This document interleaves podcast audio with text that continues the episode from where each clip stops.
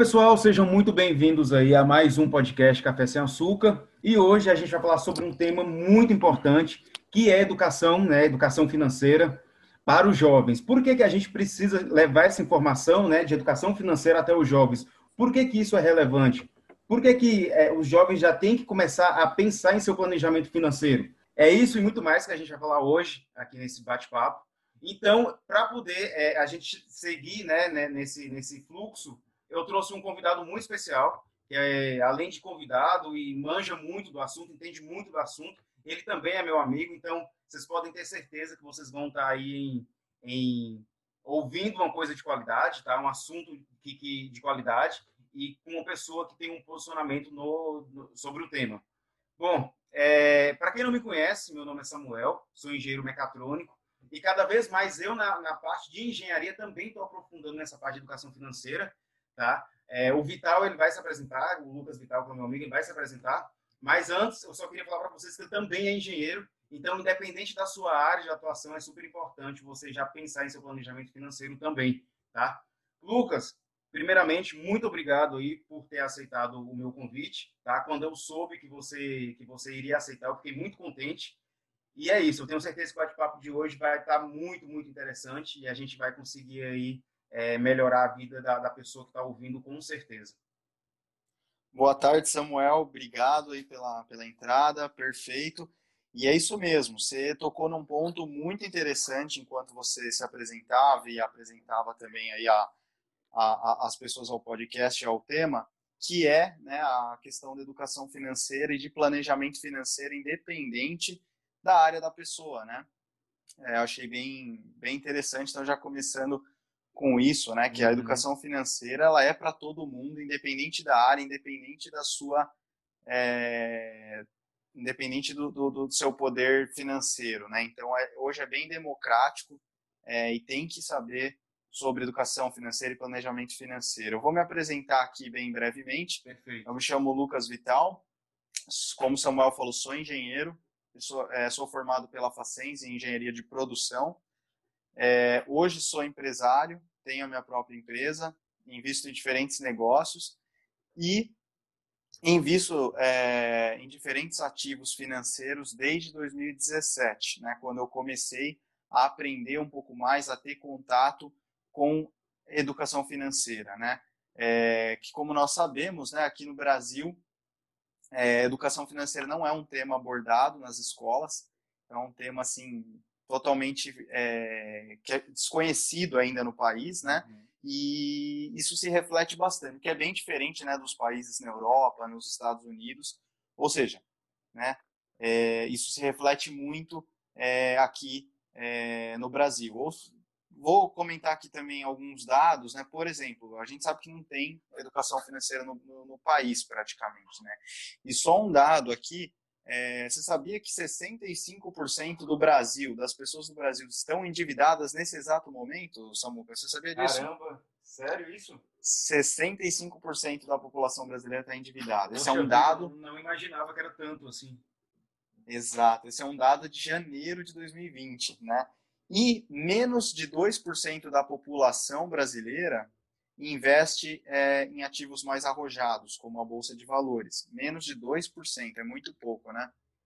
Uhum, muito pouco. Muito pouco e, e, e, a educação financeira, né, ela, ela vem justamente para isso, né? Para mostrar é, é, é, que a educação financeira ela vai muito mais é, além de poupar, né? Poupar e investir são coisas totalmente diferentes, né? Apesar de serem bem parecidas, elas são confundidas. Então, você poupar e planejar é uma etapa da educação financeira, né? Então, você tem que começar a se planejar, é, a planejar o seu, o seu quanto que você gasta, quanto que você ganha, e depois você tem que investir, né?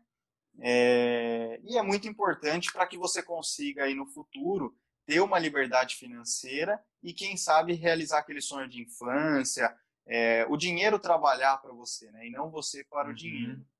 Esse é o objetivo de todo mundo é, que estuda educação financeira desde o começo, né? Nos países da Europa é normal ter esse, é, esse processo, né? Então, a criança começa a ter o contato com, com a educação financeira, né, começando a saber o que é poupar, o que é dinheiro, é, o que é ganhar dinheiro, o que é gastar dinheiro, é, aprender um pouco do emocional, eu preciso disso, eu preciso daquilo, será que eu estou uhum. comprando esse produto porque eu realmente preciso, né? Então, o emocional também na educação financeira está bem presente. E aí, o que, que acontece em países desenvolvidos que as crianças têm contato com a educação financeira, né? Elas aprendem a se planejar e aí elas seguem, como você falou, todas as carreiras, então precisam ter contato com a educação financeira. Então, o Joãozinho vai lá, ele é, ele é um médico, então ele estuda, aprende como que ser um médico. Então, ele se forma e aí depois ele começa a ganhar dinheiro, ele precisa se planejar é, para poder ter um futuro melhor é, lá na frente. Então, hoje é muito comum você ver médicos, dentistas, ah, empresários, é, enfermeiros, pessoas de todas as áreas mesmo, realmente é, se preocupando com, com, a, com, a, com, seus investimentos, com o seu uhum. futuro, é, porque é, é, é esse o, a questão, né? Você fazer com que o dinheiro trabalhe para você e não o contrário, não você trabalhar para o dinheiro. Então, é, a educação é, financeira ela mostra isso, né? Exatamente isso. Quando você começou a falar sobre os dados daqui do, do Brasil, né? Eu ia te perguntar justamente isso que você já puxou esse gancho, né? De que tem países então que ensinam educação financeira para os jovens, né? É, é, e eu ia te perguntar que país era esse, né? Então, realmente, nos países desenvolvidos, a, a juventude ela já tem é, esse contato com, com, com, com essa área, né? Precoce, é, coisas que aqui no Brasil a gente ainda não tem. Né? Então, quer dizer que lá eles ensinam. Então, faz sentido a gente ensinar a educação financeira para os jovens. Né? Porque, então, a gente está no caminho certo. Exato. E um dado importante é que o MEC tornou obrigatório ter na grade curricular de alguma forma a partir de janeiro de 2020. Esse tema acabou não sendo tão comentado e se tornou já obrigatório desde janeiro desse ano. É, o MEC tornou obrigatório é, e ainda não ah, foi muito. Então, então você está me dizendo, então está me dizendo que o MEC ele tornou obrigatório. Então quer dizer que o MEC tornou obrigatório é, é essa questão de educação financeira ainda é, para o pessoal do ensino médio, do ensino fundamental aqui no Brasil. Já, já sim. E, e esse tema ainda não foi muito abordado porque quando começaram as aulas, né, houve aí a pandemia e esse tema acabou não sendo muito comentado. Mas sim, o MEC tornou obrigatório já na grade curricular. Eu até fui, entrei em contato né, esse ano com, algumas, é, com alguns adolescentes para entender como que eles estavam tendo, né? Porque, de certa forma, já é para estar tá tendo em escolas públicas e privadas. É, a informação que eu tive é que estão tendo cursos, palestras é, e também dinâmicas né, sobre o tema educação financeira, Samuca. Então, então sim, já estão tendo contato, né? O, MEC tornou obrigatório e eles já estão tendo um certo contato. Eu acredito que depois da pandemia isso vai ser mais comentado e vai se tornar é, bem comum aí. Se Deus quiser, a educação financeira no Brasil vai ficar cada vez melhor, né? E isso tem só impactos positivos na, no nosso país, né? na economia, tendo menos pessoas endividadas, é, vai ser melhor para todo mundo, né? É, e tem um resultado muito positivo no, no, nosso país, né? Sim, sim, eu acredito muito nessa questão aí do, do, do MEC investir agora de forma obrigatória, né? Na educação financeira uhum. dentro da sala de aula, até para a gente poder lidar com situações é, diferentes ou imprevistos, como por exemplo essa questão da pandemia, né? A gente teve que, que mudar também o nosso foco, os nossos gastos, porque a gente não sabia se a gente ia continuar naquele emprego, se o nosso emprego iria ser afetado. Então, é extremamente relevante, tá? Agora, pensando no ponto de vista, Vital, assim, porque esse bate-papo não é nada muito específico, para quem já entende sobre educação financeira, não é muito para esse viés aí que a gente está indo, tá? A gente está indo para o público que realmente não sabe nada de educação financeira, quando começa a falar, por exemplo, sobre bolsa de valores no jornal, não entende nada que significa aquilo. Então, assim, o que é educação? O que é educação financeira? Quais são as, as ramificações aí que tem dentro da educação financeira? Quando a gente fala de educação financeira, envolve o quê? É, educação financeira, né, de, de uma maneira geral, é entender, planejar, saber o que fazer com o seu dinheiro, né? Ter uma clareza é, da onde você está hoje e da onde você quer chegar com o seu dinheiro, né? E, e, isso envolve como se fosse widgets, assim, né? A sua carreira, a sua família, é, a sua situação, mas é para todo mundo, sabe? E, e, cada um vai ter o seu planejamento, né? Aí se também a gente for para a parte, isso é educação financeira como algo pessoal, né? Que é o mais importante, que é o que estão falando nas escolas agora, começando, né? Lá fora isso faz muito. Então, a educação financeira é como, por exemplo, saber qual qual curso escolher, sabe? É uma coisa assim, uhum. mas é aonde você quer ir, né? É, mas também a educação financeira também tem um, um, outro, uma outra ramificação que seria a parte de carreiras também, que é algo é, bastante comentado hoje também, quem quer seguir nesse setor. Mas eu acho que a gente aqui está mais focando para todo mundo, né? englobando a educação financeira de uma, uma visão geral, né? para que todos possam é, entender a importância uma, também, né? A, entender a importância né? e ter um futuro é, com uma, uma vida financeira saudável, né? Não se uhum. endividar, é, né? Uhum. É pensar a longo prazo, né? Você está fazendo um investimento para daqui quando daqui um tempo você está colhendo aquilo ali. Porque às vezes a gente pensa a longo prazo, mas ah, o que eu vou fazer em 2021? Quais são as minhas, minhas metas para 2021? E educação financeira é alguns anos a mais ainda, né? É, a exato, 5, 10 anos. Perfeito, é isso que você falou, né? O... Quanto mais cedo você começar, e é por isso que é muito importante estar aqui falando para o seu público, que é um público mais jovem, é... fico lisonjeado e obrigado pelo convite. E é muito importante as pessoas mais jovens saberem que elas estão com uma vantagem enorme, já investindo, já se planejando. Por quê? Porque quanto mais cedo você começar, melhor, né?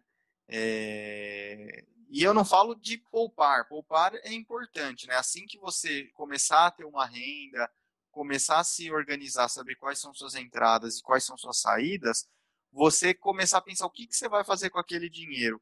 Porque poupar, como eu falei no começo, é diferente de investir, né? E, e é importante, né? Você, mas tudo está dentro da educação financeira, porque você vai conseguir poupar quando você começar a entender os conceitos de educação financeira, né? E aí o que fazer com esse dinheiro que, que sobra? É investir, né? E quanto mais cedo você investir, melhor, né?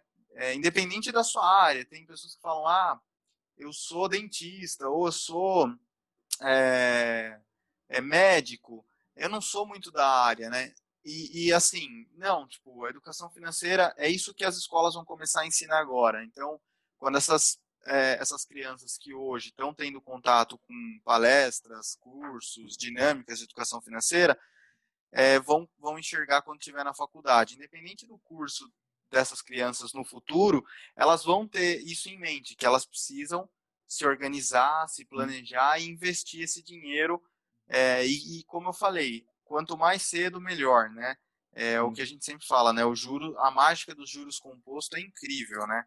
É, então, ao longo do tempo, é, é possível sim, com pouco dinheiro, desde que você comece cedo, se tornar um milionário em questão uhum. de anos. É, não estou sendo agressivo, não estou fazendo um marketing agressivo de investimentos aqui, é, é a realidade mesmo. É, o juros composto ele é incrível assim, então se você então... investir cedo, você com certeza vai ter um sucesso. Né? Existe até é, uma estatística que mostra né, um investimento mais arrojado, por exemplo, que é a Bolsa de Valores. Né? O que, que significa é pouco... um investimento mais arrojado? Vamos lá, a gente chama investimento arrojado aquele investimento de alto risco. Uhum. Mas isso é muito relativo, né? A bolsa, boa pergunta essa, Samuca. A bolsa de valores hoje é um investimento arrojado, seria assim um dos mais arrojados, né? É, e muitas pessoas olham para a Bolsa de Valores como cassino, né? Tanto que isso se reflete nos números aqui, né? A gente vê que é, menos de 2% da população brasileira investe em Bolsa de Valores, enquanto nos Estados Unidos é mais de 70% da população. Você sabia Caramba. disso? Mas por quê? Porque lá é, eles investem direto e indiretamente. Muitas previdências privadas nos Estados Unidos, é, a maioria delas, investe em ações. E já no Brasil, está começando agora a ter uma ou outra previdência privada que contém ações no seu portfólio. Uhum. É, e se tem, ainda é muito pouco. Por exemplo, é 10%, 15%. Né? E antes da sua pergunta, eu ia comentar justamente isso. Tem uma estatística que mostra que, é, que ao longo do tempo o seu risco começa a diminuir assim muito, né? É, então, se você compra ações de boas empresas a longo prazo, se você pegasse a média das empresas, então você pega lá o índice Bovespa, o índice Bovespa. O que é o índice Bovespa? É a média das empresas que estão listadas na bolsa no Brasil desde, né, desde que a bolsa é bolsa, né? E se você olha ela no longo prazo, você não perde. Né? Ela tem, tem sim suas crises nesse meio tempo, mas se você deixar o dinheiro sem mexer, é, você vê que em questão de 10, 20 anos só subiu. Isso historicamente uhum. em todas as bolsas de valores do mundo inteiro. Ela sobe com suas quedas, mas ela sobe. Então, sobe lá é, durante 10 anos 60%. Aí tem uma crise e essa crise cai 15%, que é bastante. Mas aí depois volta a subir. Então subiu 60, uhum. caiu 15. Ele vai nesse zigue-zague para cima e para baixo mas a longo prazo sempre subindo. É... Então, assim, existe. Pode, pode, pode perguntar. Essa, então, assim, essa existe então essa estatística que mostra que se você investe há muito tempo na bolsa, você não perde dinheiro. E se você tiver posicionado é, em boas empresas, né? Existem vários cases de sucesso aqui no Brasil na bolsa de valores, né?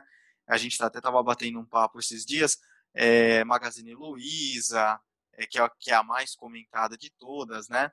É, que mais? É, existem vários, vários cases, né? Mas a Magazine Luiza, por exemplo, é o case mais curioso, porque em pouco tempo se multiplicou em muito, né? Eu acho até uhum. errado quem olha para a Magazine como um case de sucesso e tenta procurar outros cases parecidos ou até na própria Magazine. É, porque a Magazine simplesmente é, foi um case assim que ela estava em 2015 é, passando por um momento bem difícil, né? A Magazine Luiza 2015, que ela só tinha lojas físicas, né? E não eram as lojas mais atraentes, as lojas da Magazine. Então, estava assim passando por um momento complicado. E aí, a família da Luiza Trajano, que é a, é a, a fundadora, né?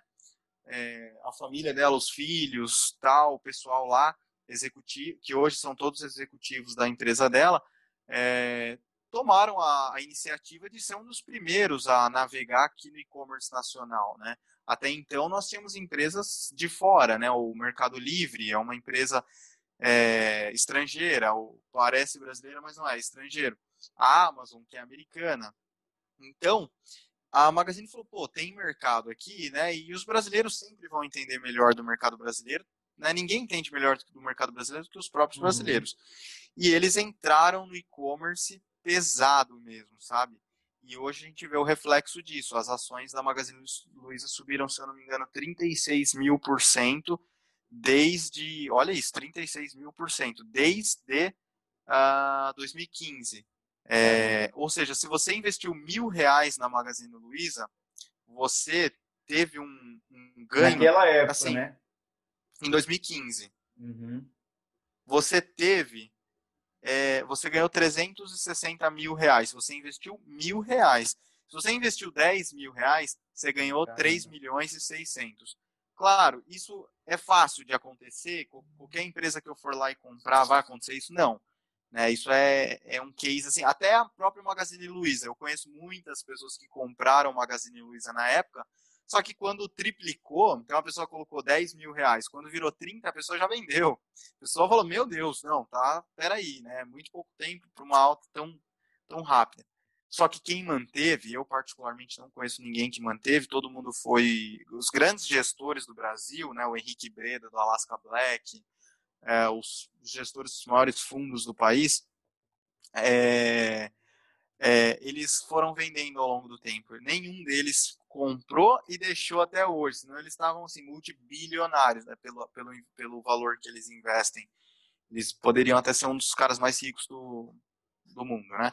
É, mas eles foram vendendo aos poucos, que é o que a gente faz, né? O racional é esse, é, é você tem uma carteira lá de 10 ações, por exemplo, né? Uma, se uma sobe exponencialmente, as outras vão ficar muito pequenas, uhum. as participações de cada. Então você vai vendendo para você ir comprando aquelas que ainda não subiram, né? Se você acredita em várias empresas, você quer que todas cresçam juntos, não que só uma cresça.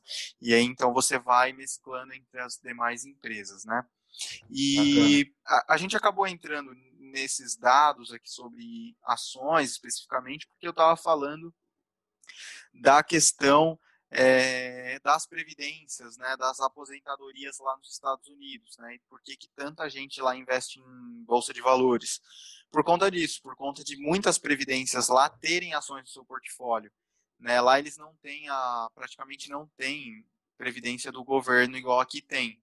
Então lá eles não têm outra alternativa, né? Eles precisam estar expostos em bolsa de valores e é o que hum. acaba acontecendo. Então, uhum. mais 70% da população americana é, possui alguma exposição em bolsa, é, justamente por isso, porque é o que vai render muito a Sim. longo prazo, né? Em questão de 15, 20 anos, né? E aí você não precisa estar ali diretamente você gerindo aquele dinheiro, mas um bom fundo de investimentos, um banco bem responsável, com grandes gestores, uhum. olhando as empresas, porque ao longo do tempo o racional das empresas vai mudando, né?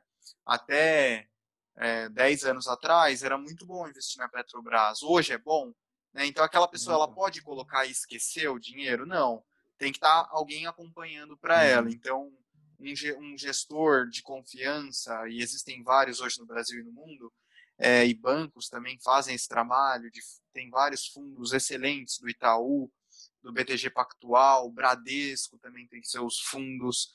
É...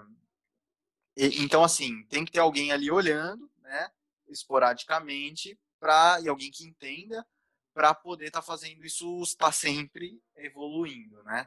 Então, é isso. Por, por isso tem essa divergência tão grande. Aqui, ninguém praticamente investe, porque o racional aqui no Brasil é que nós é, temos a previdência do governo e muitas pessoas acabam se prendendo a isso Sim. e acabam esquecendo que existem outras alternativas, né, de você ganhar até muito mais do que isso no longo prazo. E aí, agora estão tendo aí previdências privadas com exposição em ação, do Itaú, BTG, existem algumas já, e é extremamente importante, né? É, eu acho que, por exemplo, ontem eu estava vendo uma não é uma live, é um perguntas e respostas no Instagram de um grande gestor aqui no Brasil e um seguidor perguntou: é, minha filha tem um ano de idade, é, onde eu devo investir para ela? Ele respondeu: fundo de previdência 100% em ações. Simples assim. Então, a criança, desde que nasceu, vai estar 100%, 100 exposta em ações. Quando ela tiver 18 anos, com certeza ela vai ter um bom patrimônio, entendeu? Uhum. Inclusive, é, Vital, Lucas, eu estava até lendo esses dias, né, que pelo fato do, do, dos, do pessoal dos Estados Unidos é, investir mais, né, e a gente tem pouca tem pouco contato, né, igual você falou, 2%, né, se eu não me engano, é, se você olhar, por exemplo, o índice da Ibovespa, né, desde o início da pandemia, o Brasil praticamente caiu. E já, a, a, se você olhar, a, se eu não me engano, a Nasdaq, né, que é dos Estados Unidos, você vai ver que ela teve um desempenho muito bom. Por quê? As empresas voltadas para a tecnologia, né, que subiram muito nessa, nessa pandemia, ela, elas estavam cadastradas, se não me engano, nessas bolsas aí, ou seja, na Bolsa Americana tem muito mais empresa que aí conseguiu compensar isso daí. Então, se você for ver o índice, o índice está subindo, diferente da Ibovespa daqui do Brasil, que só está caindo, ou que estava caindo na, numa época, né? Perfeito, Samuel excelente apontamento, né? É, a Nasdaq ela já está positiva em 2020 mesmo com o coronavírus, enquanto o Ibovespa ainda está negativo, Exato. perfeito. E o principal motivo e aí reflete na numa área que você está bem é, engajado, que é a área da tecnologia, né?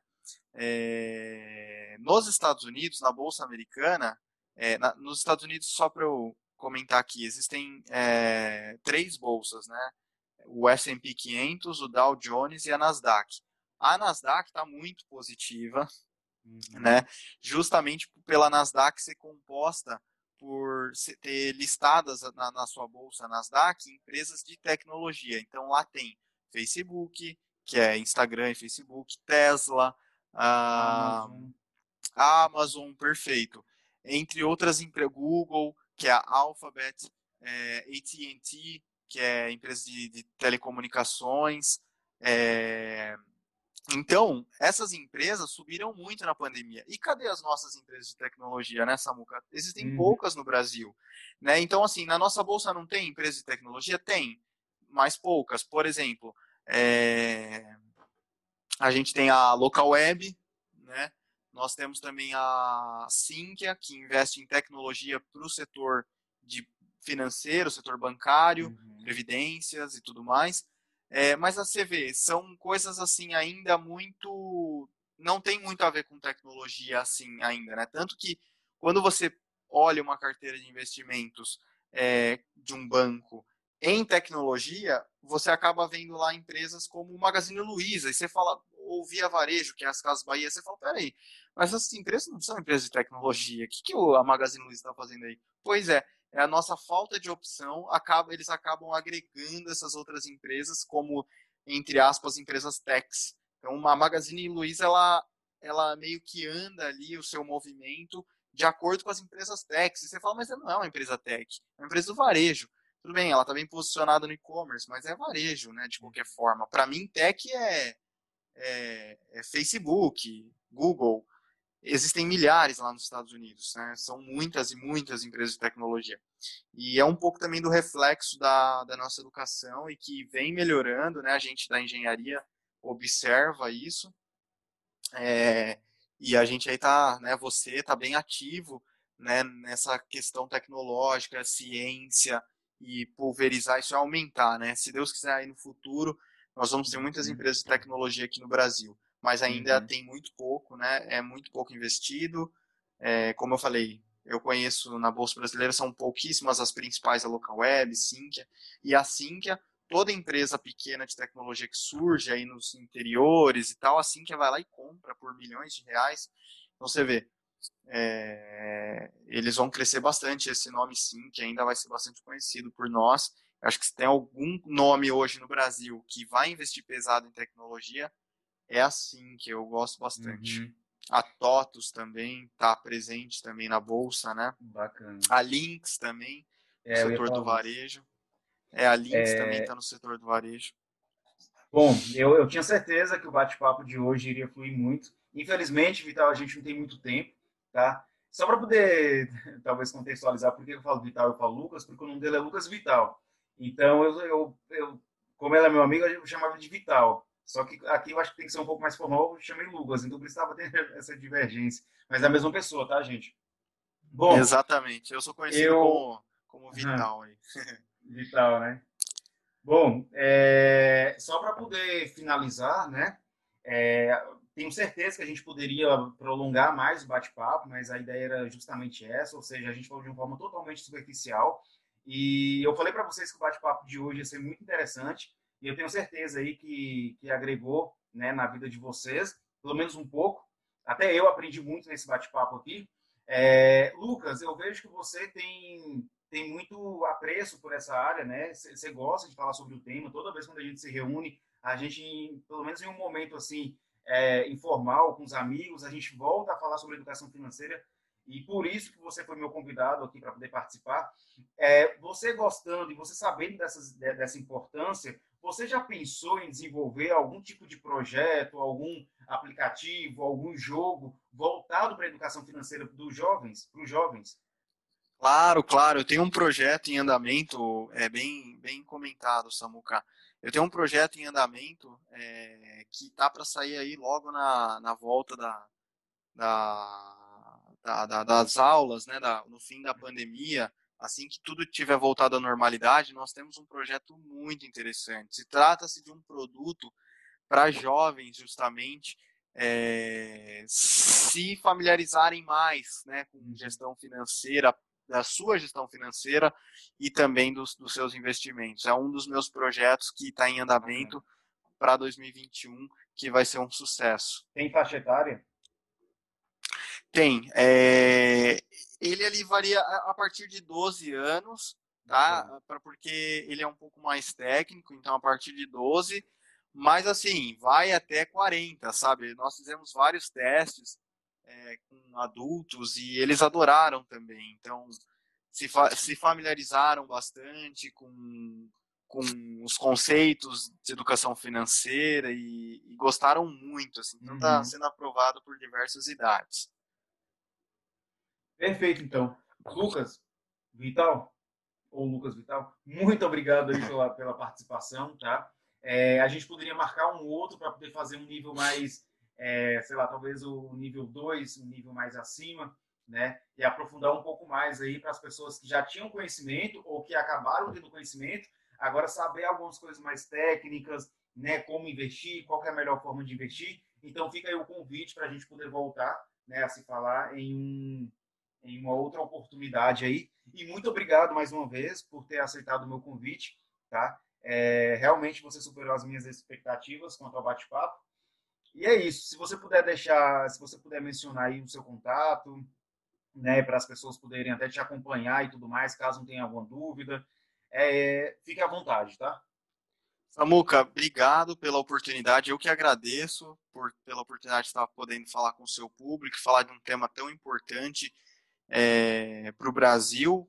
É, então é, foi um prazer, sim, falar com você e, claro, aceito o convite aí de uma próxima oportunidade tá voltando aí, quem sabe falando só sobre mercado de ações, que é o que hoje estou bastante familiarizado, é o investimento mais arrojado que tem, é, mas que a gente sabe que no longo prazo é o mais rentável, né? E aí a gente volta a falar mais sobre isso numa próxima oportunidade, bem focado aí, é, né? Como você falou, uhum. numa parte mais técnica, ou, ou, dependendo se surgir dúvidas mais sobre educação financeira também, a gente volta.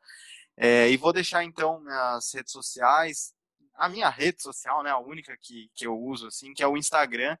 Então, quem quiser pode me seguir lá, é Lucas Vital B, B mudo. Então, Lucas Vital B, B mudo. Tá? Então, por extenso assim. É... E obrigado aí pela oportunidade de estar falando com o seu público novamente. Foi um prazer estar falando de um assunto tão importante e relevante para o nosso país. Perfeito, eu que agradeço. Eu espero aí ter conscientizado mais a galera sobre essa importância da educação financeira, tá? E, pessoal, muito obrigado aí, vocês que, que ouvintes, né, que ouviram a gente até agora, é, e passaram essa credibilidade aí, seja no trânsito, seja a caminho da faculdade, dentro do ônibus, antes de dormir.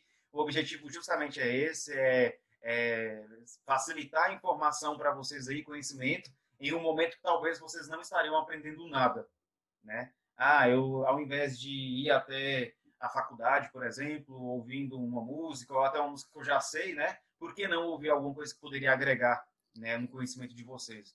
E é esse o propósito e é isso. Com o auxílio da tecnologia, a gente está conseguindo aí avançar lugares que a gente não estaria é, fisicamente. E é isso, pessoal. Muito obrigado e até o próximo bate-papo.